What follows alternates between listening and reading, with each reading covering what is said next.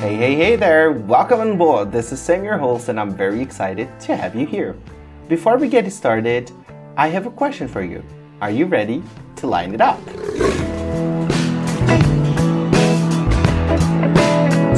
Amazing. So today I have written down a series of phrasal verbs you can use to express emotion in English. So the first one is the phrasal verb to freak out. Okay. So the phrasal verb to freak out is a phrasal verb that we use to say that we, uh, we feel angry, scared, perhaps surprised about something. So the idea here is that you don't have control over your emotions. Okay. So, um, let me say, for example, um, Philip hates spiders. So when he sees spiders, he freaks out. He goes crazy. Okay. He panics. So to freak out it's, is to go crazy. Or, um, let me give you another example. Um, I have a very, very, very, um, good one here. So, um, when I see my idol, when I see a very famous, famous person I really like, I freak out. I go crazy. So, um, well, these are the two examples you can use for freak out, okay? And let's say freak, freak out is the present, F-R-E-A-K, okay? Freak out. And the past is freaked out, okay? And the participle freaked out as well, okay? And the present continuous freaking out, okay? So let's go to the next one. The next expression I have is the expression to crack up. So this expression we use when, when, you know, you start laughing a lot, when you find something very funny, okay?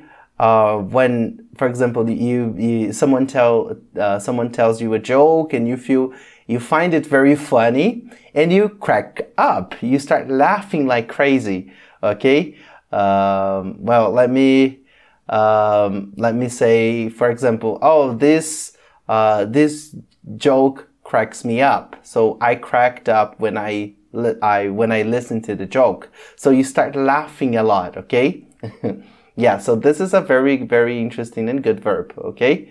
Um, so yeah, that's a good one. So let's go now and check the other one. The last expression I have separated, okay, uh, for us is the expression to tear up tear as in tears when you cry, you know? Oh my god. So, um, such a contrast. Uh, you crack up and then you cry. So tear up is an expression we use when you start to cry a lot. Okay.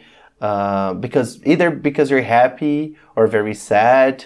Okay. For example, um, when I when I uh, used to live in Dubai and I would come I, I would come to Brazil to visit my parents, sometimes they would take me to the airport to say goodbye, and I would tear up because I had to say goodbye to my parents. So um, yeah, that's a case we can use that for. And when something is really good, new, good, really good as well. For example, um, you get um, um, a message from a friend from someone you love and you tear uh, you um, tear up because you are uh, touched. You are um, yes you were moved by the message. So you can use that for that as well. Okay so expressions we talked about today. Freak out when you go crazy when you don't have controls over your feelings.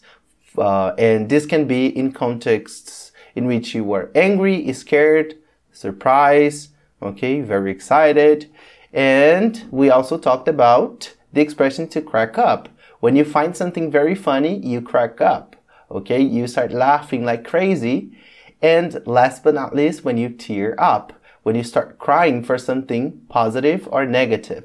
Let's review the uh, how to uh, conjugate these verbs in the present, past, and participle. Okay, freak out, freaked out, and freaked out. Okay. It's a regular verb. Okay. And then we have the verb to crack up. Regular. Crack up, cracked up, cracked up. And last, we have tear up. Okay. So it's also a regular verb. So tear up, teared up, and teared up. Okay? Good job. So it was very nice to have you here, and I see you on our last next podcast. So don't forget about us, and remember, you are part of an international community of people who are willing to learn English.